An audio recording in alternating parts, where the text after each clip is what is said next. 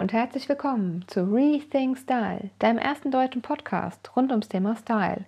Ich bin Nina und ich zeige dir, wie du dich wieder in deiner Haut wohlfühlst und dies auch ausstrahlst. Sei gespannt, was passiert, wenn du deine Persönlichkeit nach außen trägst. Herzlich willkommen zu einer neuen Folge Samt, Top oder Flop. Seit circa zwei Jahren feiert Samt sein Revival. Wenn du das Wort Samt hörst, hast du bestimmt irgendwelche Assoziationen, oder? Ich denke zum Beispiel an das 14. Jahrhundert, wo Samt in Italien produziert wurde und bei Möbeln, Bekleidung und Bettwaren eingesetzt wurde. Samt war sehr aufwendig zu verarbeiten und deswegen auch sehr teuer. Also blieb es lange ein Stoff für die Reichen und den Adel. Samt entsteht aus einem Ausgang, der dann veredelt wird und dadurch seinen flauschigen Griff erhält. Heute besteht Samt aus Baumwolle oder einer Chemieseide. Nicht nur in der Kleidung, sondern auch in der Inneneinrichtung ist Samt aktueller denn je. Ich habe mir dieses Jahr zum Beispiel rosa Samtvorhänge mit passenden Kissen für das Sofa im Wohnzimmer gekauft, da es den ganzen Raum gleich viel mehr Atmosphäre gibt. Aber auch in der Mode ist Samt momentan nicht wegzudenken.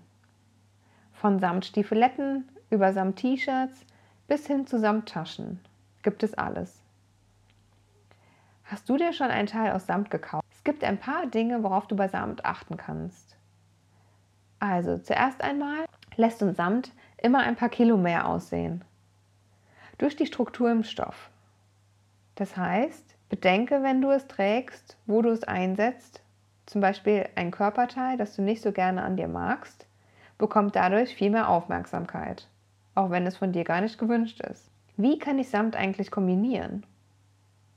In einer der letzten Folgen habe ich erzählt, dass ich letztes Jahr an Weihnachten ein Samtkleid in Bordeaux mit einer passenden Stiefelette getragen habe. Das heißt jetzt aber nicht, dass es immer der All-Over-Look sein muss. Taste dich doch einmal langsam heran wenn du Samt noch nie getragen hast. Versuche doch mal ein Samtshirt mit einem Blazer und einer Blue Jeans fürs Büro, wenn es etwas lockerer sein darf. Oder auch gerne mal für eine Afterwork-Party.